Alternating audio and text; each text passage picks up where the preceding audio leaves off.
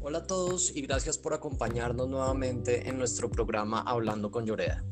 Hoy feliz de tener con nosotros a Sofía Ángel, asociada del área de recursos naturales de Lloreda Camacho. Sofía, bienvenida. Hola Luis, ¿cómo estás? Muchas gracias por la invitación. Gracias a ti por estar acá con nosotros. Hoy con Sofía hablaremos sobre el plan de contención de la deforestación de los bosques en Colombia.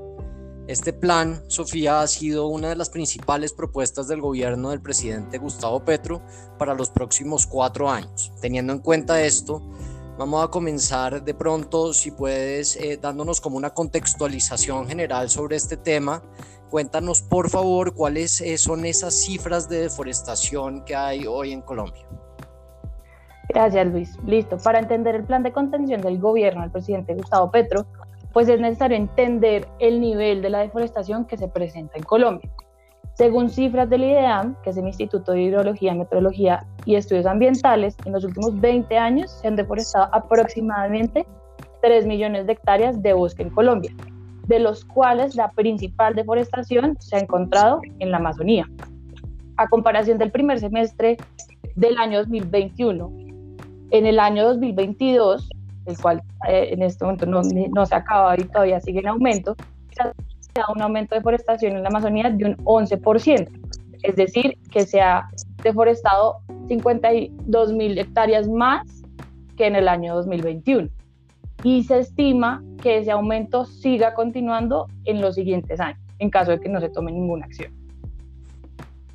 Ok, ¿y cuáles son las principales estrategias que propone el plan de contención? El plan de contención propone tres principales estrategias. El primero es crear núcleos de deforestación, los cuales buscan que estos sean creados a través de acuerdos sociales y de conservación con las comunidades aledañas. Es decir, que las comunidades aledañas y a los bosques eh, o a los ecosistemas con, con importancia ambiental eh, serán los encargados de proteger y utilizar esas zonas para crear proyectos de turismo, sistemas agroforestales, eh, entre otros, los cuales ayudarán, evitarán que haya eh, deforestación y haya un lucro ilegal de esta actividad. El segundo es fortalecer la presencia de la fuerza pública. ¿Por qué? Porque con la presencia de la fuerza pública se pueden defender los bosques del país, eh, se puede tener un mejor control territorial y las instituciones territoriales, como las entidades ambientales, podrán tener mayor presencia en estos territorios. Y el tercero es eh, la posibilidad de canjear o reducir la deuda externa de Colombia a cambio de la protección de la Amazonía.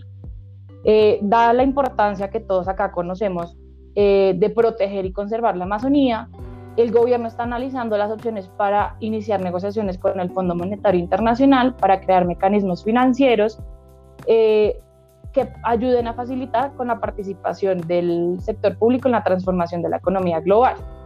Entonces, con estos tres puntos es necesario eh, seguir de cerca el plan de contención de la deforestación, dado que los próximos cuatro años serán claves para crear o fortalecer mecanismos o políticas y acciones que sean eficaces y eficientes para que podamos frenar esta deforestación.